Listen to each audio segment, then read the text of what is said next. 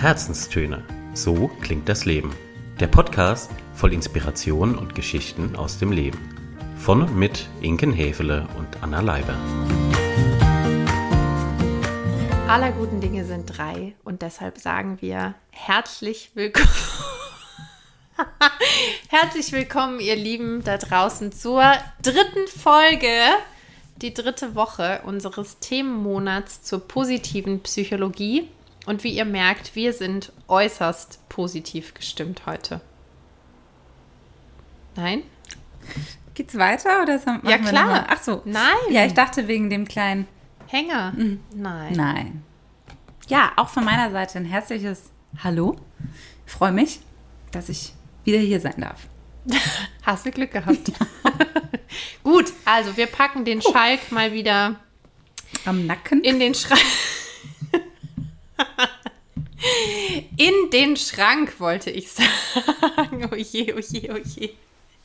Wie kriegen wir die Kuh wieder vom Eis, um bei den Sprichwörtern zu bleiben? Es geht um das Motivationskontinuum. Ja. Und ich bin gespannt. Kiste. Mhm. Also wir sprechen ja häufig über Motivation in unterschiedlichen Kontexten. Entweder wenn es um unsere eigenen Ärsche geht, sozusagen. Oder aber auch, wenn es darum geht, Mitarbeiter, Teams, den Chef, wen auch immer zu motivieren. Oder auch den Freund oder den Mitbewohner. Gibt ganz unterschiedliche Menschen, die man manchmal motivieren möchte Zu Dingen. zu Dingen, auch da zu unterschiedlichsten.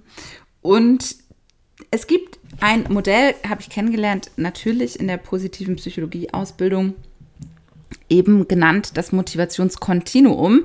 Das finde ich nochmal sehr schön aufdröselt zwischen extrinsisch und intrinsisch, weil die Begrifflichkeiten extrinsisch, intrinsisch, die kennen wir ja, die kennt auch jede Führungskraft.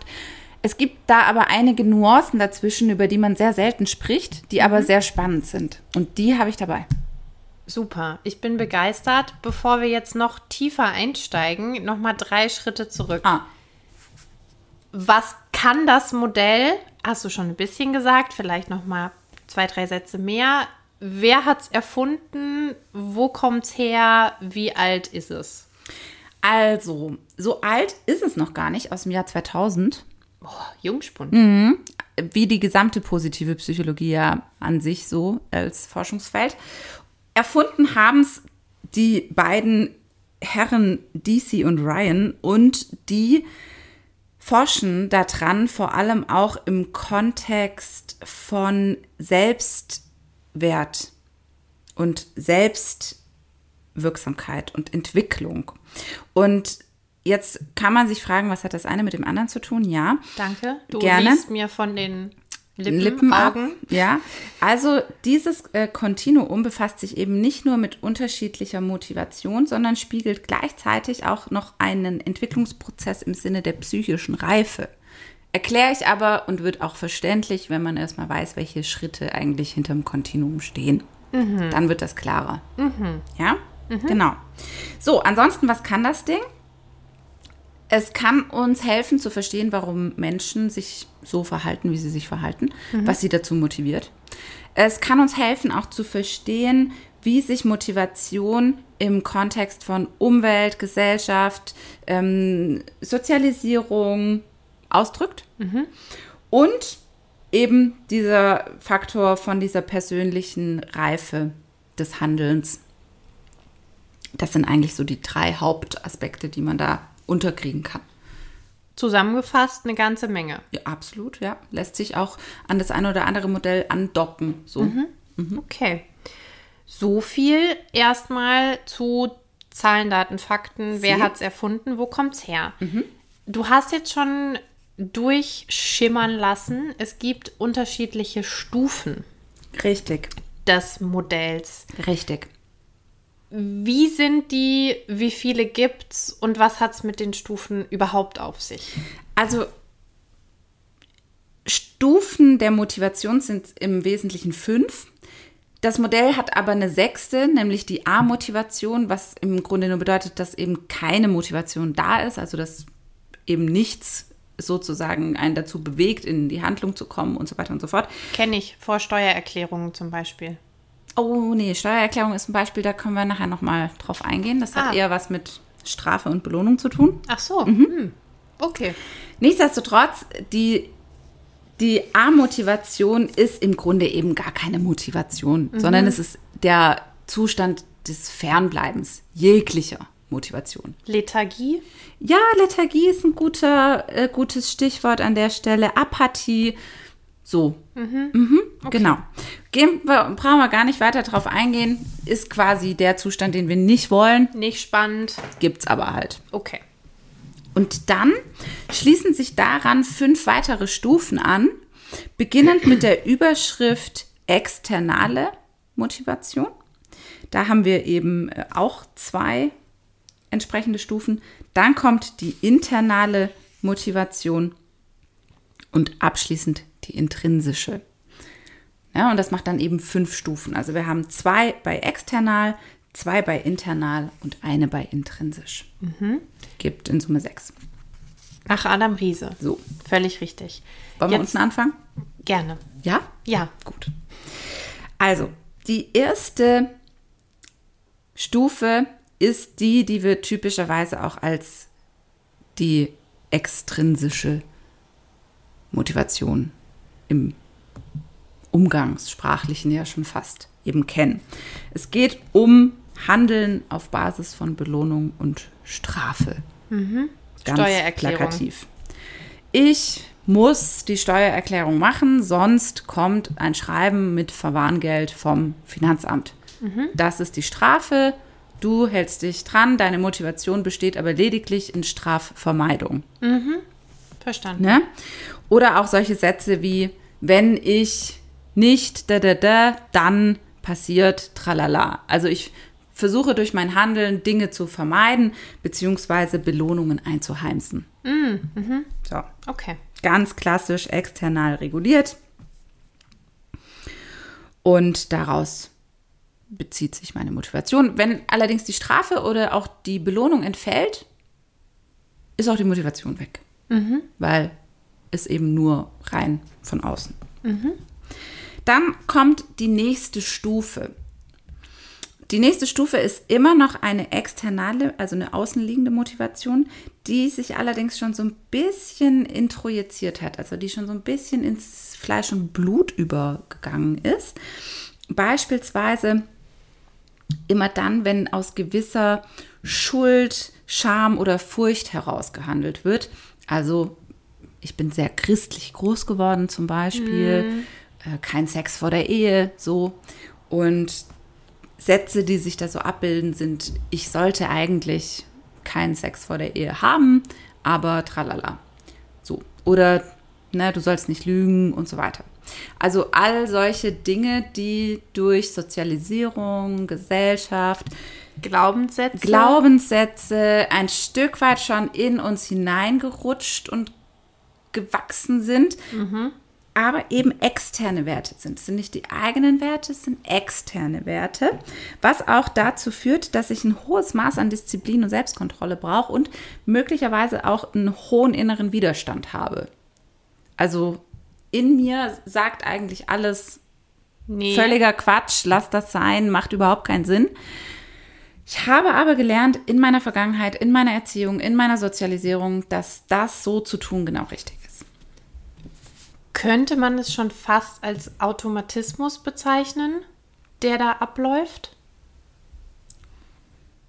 Also, dass ich schon so gepolt bin durch Erziehung und Glaubenssätze und so, dass ich, ja, dass es einfach so abläuft, dass ich das so tue. Ja, spannende Frage. Das ist am Anfang sicher so, bis dann im Zuge des Kontinuums ja auch eben sich entwickelnde psychische Reife eintritt, die dich dann in einen Zustand der Reflexion versetzt normalerweise, in der du merkst, dass das gar nicht deine eigenen Werte sind, nach denen du handelst. Und dann kommt dieser innere Widerstand. Dann kommt dein inneres Team um die Ecke.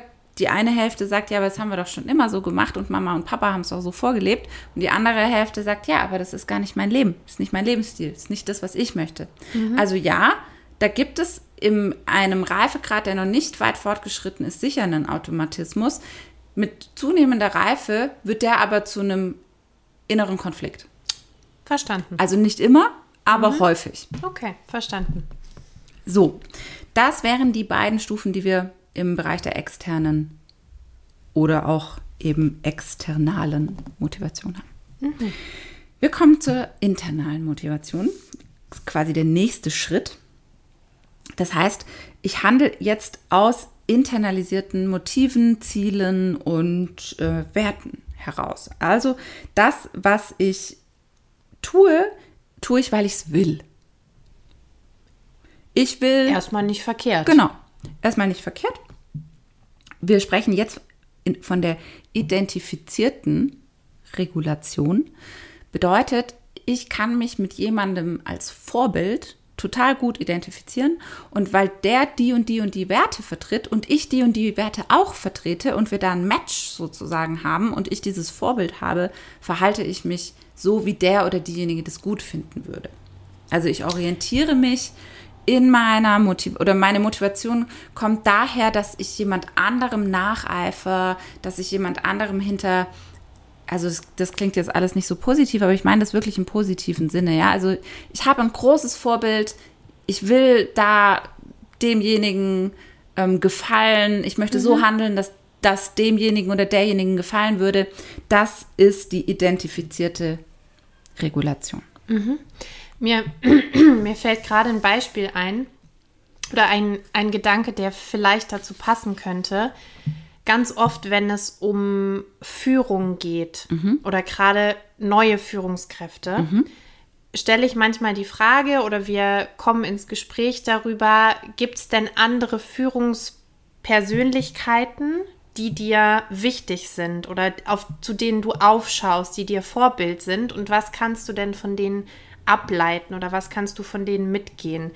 Das geht in die Richtung. Eins oder? zu eins, das ist genau die, das ist genau das. Und das ist ja überhaupt nicht negativ. Gar nicht. Sondern man pickt sich die Rosinen ja. von einzelnen ja. Charakteren und Persönlichkeiten und macht daraus ja. sein eigenes Ding. Und es kann extrem motivierend sein. Also mhm. das ist eine extrem gut wirksame Motivation. Sie hängt aber natürlich auch von einer Person oder einer Persönlichkeit ab. Das heißt, mhm. wenn diejenige Person etwas tut, wo ich nicht mehr mit klar gehe, verliere ich natürlich auch wieder diese Motivation. Also die ist noch nicht komplett internalisiert, die kommt noch nicht zu 100 Prozent aus mir selbst, sondern sie kommt daher, dass es eine Überlappung zwischen mir und jemand anderem gibt. Mhm. Und der jemand andere kann sich natürlich verändern, kann mal anders handeln, als ich das für gut heißen würde. Mhm. Stufe Nummer das vier. Lass mich überlegen. Das war Stufe Nummer drei. Wir kommen zur Stufe Nummer vier. Exakt. Wenn man die Motivation nicht mitrechnet. Genau.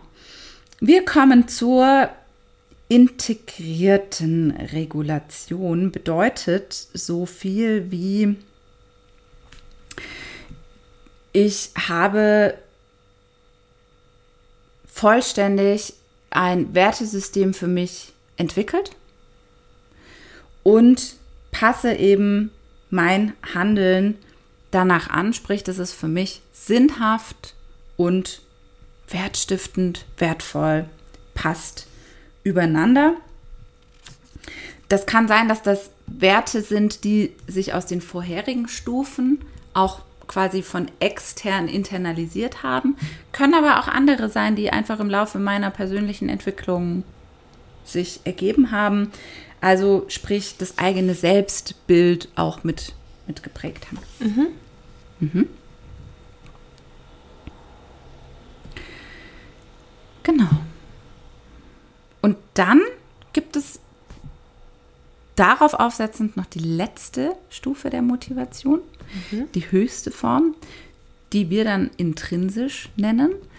Die ist auch nicht mehr durch Werte gesteuert, sondern lediglich durch die Freude am Tun. Also allein das, das Selbstwillen des Handelns ist die komplett intrinsische Regulation. Das heißt, auch wenn ich davon nichts hätte, niemand mir zugucken würde, keiner, kein Mensch nur ein Pfennig damit Geld verdient, ich würde das trotzdem tun, weil dieses Tun an sich mir so, so, so viel gibt. Ich mache mir die Welt, wie, Wie sie, sie mir mir gefällt. gefällt. Richtig. Ja. Und hier ist es sehr spannend, weil wenn wir bei dieser Stufe von der intrinsischen Motivation angekommen sind, kann man wieder sehr schön andocken, beispielsweise eben an das Thema Flow-Erlebnis.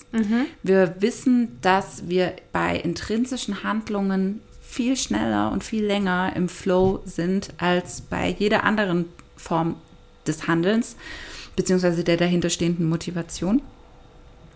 Und dass wir hier vor allem auch einen guten und schnellen Kompetenzaufbau erleben können, wenn wir etwas rein intrinsisch motiviertes lernen. Mhm. Ja. Mir geistern noch einige Fragen dazu durch den Kopf. Gerne. Immer her damit. Und ich fange einfach mal mit der ersten an. Wenn wir jetzt davon ausgehen, dass es in diesem Modell, so wie du es ja auch beschrieben hast, unterschiedliche Entwicklungsstufen gibt. Wovon hängt es ab, in welcher Entwicklungsstufe ich bin? Also durchlaufe ich die immer von 1 nach 5 oder gibt es da Unterschiede?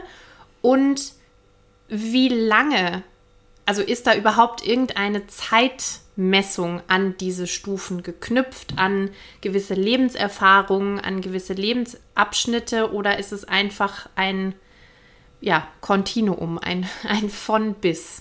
Ganz genau. Also es ist ein von bis und es ist in der Regel auch so, dass die Motivation, die ich zum Durchführen einer Handlung brauche oder einer Aufgabe brauche, eine Mischung aus vielem ist. Ja, also das, ich bin super motiviert, meinen Job richtig gut zu machen. Das kann zum einen sein, weil die Bezahlung top ist, weil ich eine super Führungskraft habe, an der ich mich auch ähm, Orientieren? ja, genau, die für mich eine Vorbildfunktion hat und weil ein Teil meiner Arbeit für mich auch extrem viel Sinn ergibt und ich da sogar Flow erleben habe. Also das kann so ein, das ist wie so ein Motivationsblumenstrauß. Die Frage ist nur immer von, was ist dein Anteil wie hoch? Und optimalerweise natürlich ist es, wenn wir uns im möglichst internalisierten, wenn nicht sogar intrinsischen Bereich bewegen, weil uns das dann einfach von der Hand geht. Wir brauchen nicht so richtig, wir brauchen es nicht überwinden. Es ist ein Selbstläufer. Es tut uns gut. Es gibt sogar Energie manchmal. Genau, also insofern kann man jetzt nicht sagen, äh, man durchläuft es wie so ein Stufen und also wie äh, eine Entwicklung in Form von Stufen, sondern ich habe in der Regel wissentlich oder auch unwissentlich einfach eine Mischung aus unterschiedlichen, äh, aus diesen unterschiedlichen ähm, Entwicklungsreihen.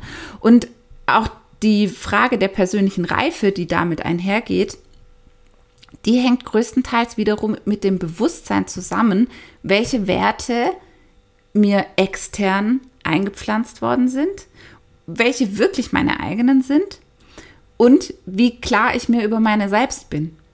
Und auch das hat eigentlich wenig mit einem gewissen Zeithorizont zu tun. Also vielleicht schon, ja, weil man braucht eine gewisse Zeit, um diese persönliche Reife zu entwickeln und vielleicht auch das eine oder andere Erlebnis.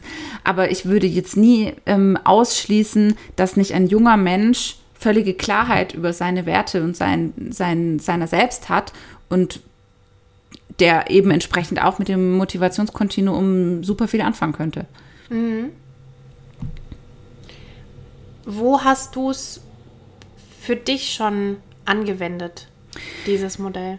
Hauptsächlich im Kontext auch von Führungsarbeit natürlich, weil gerade dieser Faktor Vorbildfunktion im Kontinuum ja eine eigene Stufe sogar Rubrik, ist. Genau. ja, Und ich habe das in der Vergangenheit in meiner Arbeit mit Führungskräften immer schon als einen Baustein der Führungsarbeit gesehen gehabt, das Thema Vorbild, aber nicht im Kontext von Motivation. Und das fand ich extrem spannend, das nochmal zu koppeln und zu, ähm, zu sagen, hey, guck mal. Und natürlich dann auch, wenn es darum geht, wie führe ich so, dass ich den Mitarbeitern die größtmögliche Chance einräume, intrinsisch motiviert zu sein. Ja. Deswegen, also ich finde, jede Führungskraft sollte dieses Kontinuum eigentlich kennen, weil die Unterscheidung nur zwischen extrinsisch, ich halte jemanden die Karotte respektive die Gehaltstüte vor die Nase und intrinsisch, jemand macht etwas, weil er es selber tun will, das ist nicht fein genug. Da gibt es zu viel dazwischen. Auch äh, wenn wir nochmal auf die externalisierten ähm, gucken und die zweite Stufe äh, der, der, des Motivationskontinuums, wo es ja darum geht, dass eben gesellschaftliche Normen und Werte äh, möglicherweise auch mit innerem Widerstand nach die Motivation auslösen, kann das genauso unternehmenskulturell sein, ja? Also auch meine Unternehmenskultur kann dazu führen, dass ich mich so und so und so verhalte, obwohl das vielleicht gar nicht gesund ist. Wie schlecht sind zum Teil unsere Feedback-Kulturen in den Häusern, die, hm. äh, auch die Fehlerkultur, ja. Aber das wird einfach von Mensch zu Mensch weitergegeben und jeder denkt, er muss so handeln und er muss sich so verhalten. Nein, musst du nicht. Aber du musst darüber einmal Klarheit haben, darüber reflektieren und dann eben auch die Eier in der Hose, äh, es anders zu machen. Hm. Und wenn man guckt, Motivation, also nicht nur auf, auf uns selber geguckt, ja, ist ja ein so mächtiges Tool, ein so mächtiger Stellhebel. Und natürlich, wenn du das hoch multiplizierst auf das Team, auf deine Kollegen, auf das ganze Unternehmen, auf die Gesellschaft, wenn wir es mal ganz groß machen, dann kann damit unheimlich viel erreicht werden, aber gleichzeitig auch unheimlich viel blockiert werden. Absolut. Oder gar nicht erst zustande kommen. Ganz klar. Vor allem, wenn wir in Unternehmen gucken, in denen die Führungskräfte oder speziell eben die C-Level, Geschäftsführung und so weiter, eben nicht diese Kraft der Vorbildmotivation nutzen, sondern sich da schwer tun, zurückhalten, nicht der Typ dafür sind, wenn man sich da kurz überlegt, was passieren könnte, wenn die wissen würden, was sie tun könnten und was es für das Unternehmen bedeuten würde oder für die, für die, ganze, für die ganze Branche bedeuten würde, dann ist das schon krass. Das ist schon ein richtig krasser Stellhebel. Hm. Mhm. Spannendes Modell. Ich, ich denke, es denkt gerade noch ganz ich viel. Es, ich sehe es. man, kann mir, man kann mir beim Denken zuschauen. Ja, ja. weil ich natürlich mich gerade auch selber gefragt habe, in, in welchen Stufen finde ich mich wieder, auch in unterschiedlichen Kontexten. Also ich könnte mir vorstellen, jetzt wo ich dir zugehört habe, beim Erklären, dass man auch je nachdem, ob man als Privatperson irgendwas tut oder lässt oder als Angestellte. Arbeitnehmer, Arbeitnehmerin, Arbeitgeber, Arbeitgeberin, dass du da vielleicht auch unterschiedliche Motivations- Puzzleteile hast. Klarer Fall. Die dich ausmachen. Klarer Fall. Mhm. Spannend. Mhm. Ja. Jetzt nochmal aufs Modell geguckt. Ja. Und vielleicht, ja, vielleicht kann man sagen, schon zusammengefasst oder nochmal so die, die Handlungsanweisung nach draußen. Was kann jeder, jede von uns tun, um A, die eigene Motivation mal genauer unter die Lupe zu nehmen und B, dann auch vielleicht förderliche Maßnahmen mhm. hinsichtlich der positiven Psychologie abzuleiten. Also, was wir wissen, ist einfach, dass je weiter oben wir uns im Kontinuum bewegen, desto mehr Energie haben wir, Dinge auszuführen. Desto einfacher geht es uns von der Hand, habe ich vorher schon gesagt. Das heißt, es ist auch wirklich beforscht und wissenschaftlich erwiesen, dass wir, wenn wir eben identifizierte oder intrinsische Regulation erfahren, Motivation erfahren, wir deutlich höhere Lernleistung haben, mhm.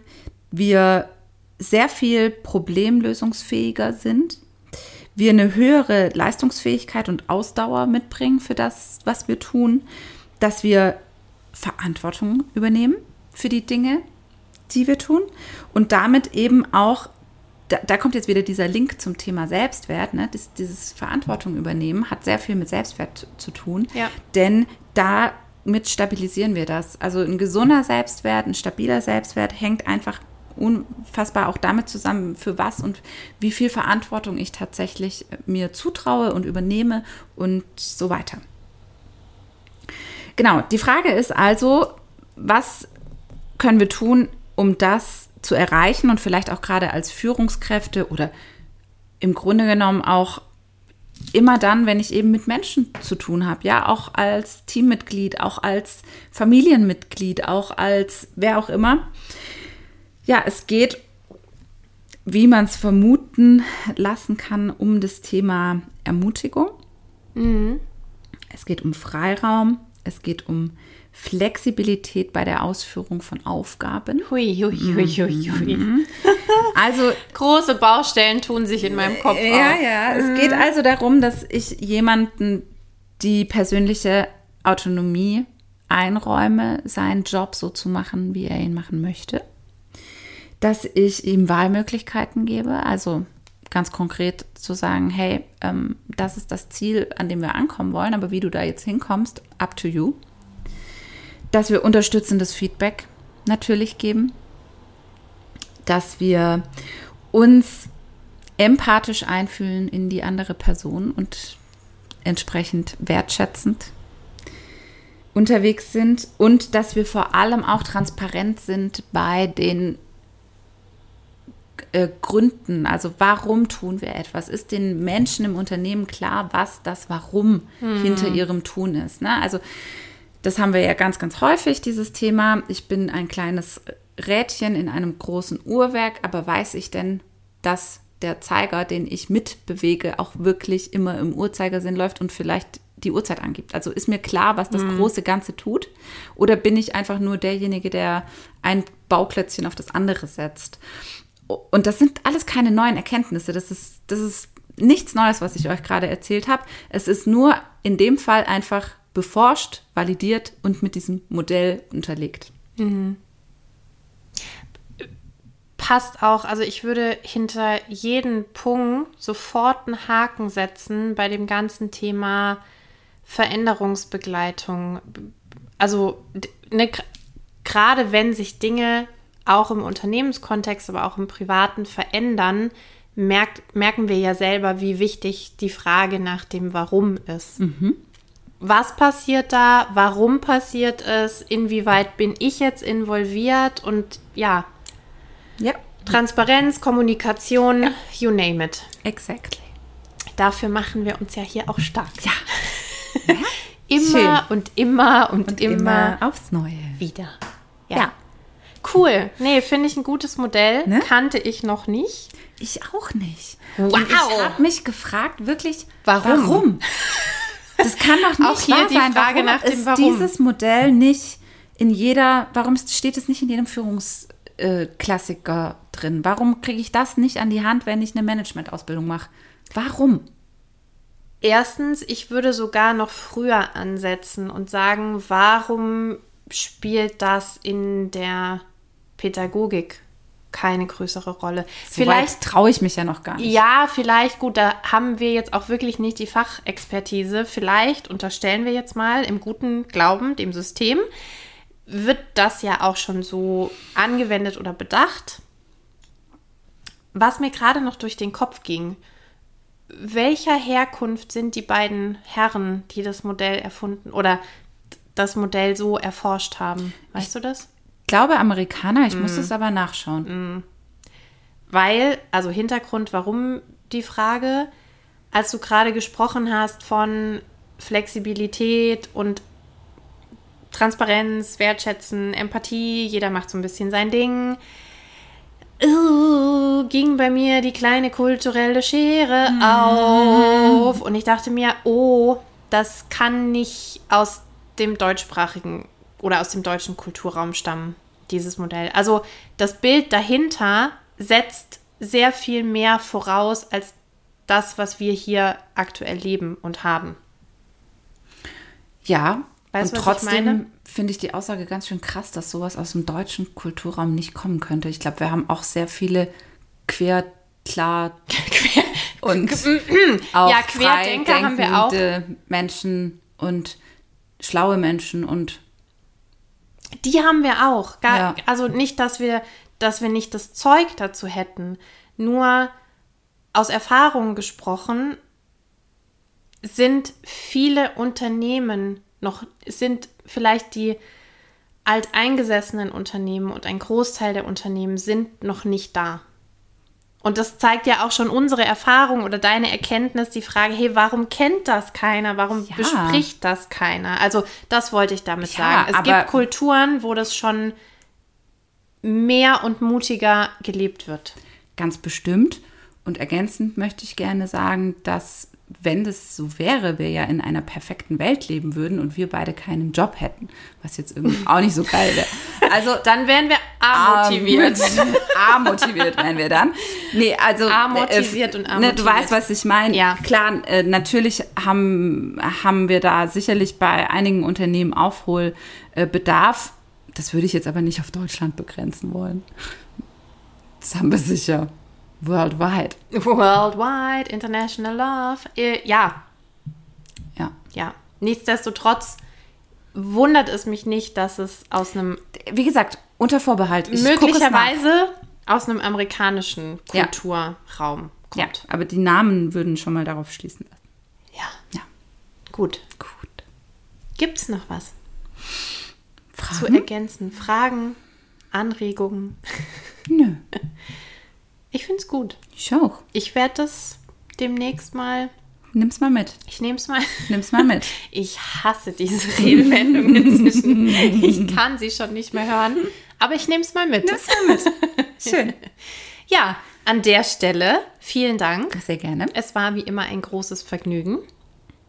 Wir gehen, ich zumindest für meinen Teil, gehe wesentlich schlauer aus dieser Episode. Ihr da draußen hoffentlich auch. Und in diesem Sinne von meiner Seite einen motivierten Sonntag. Oh yes. Macht's gut. Bis dann. Ciao.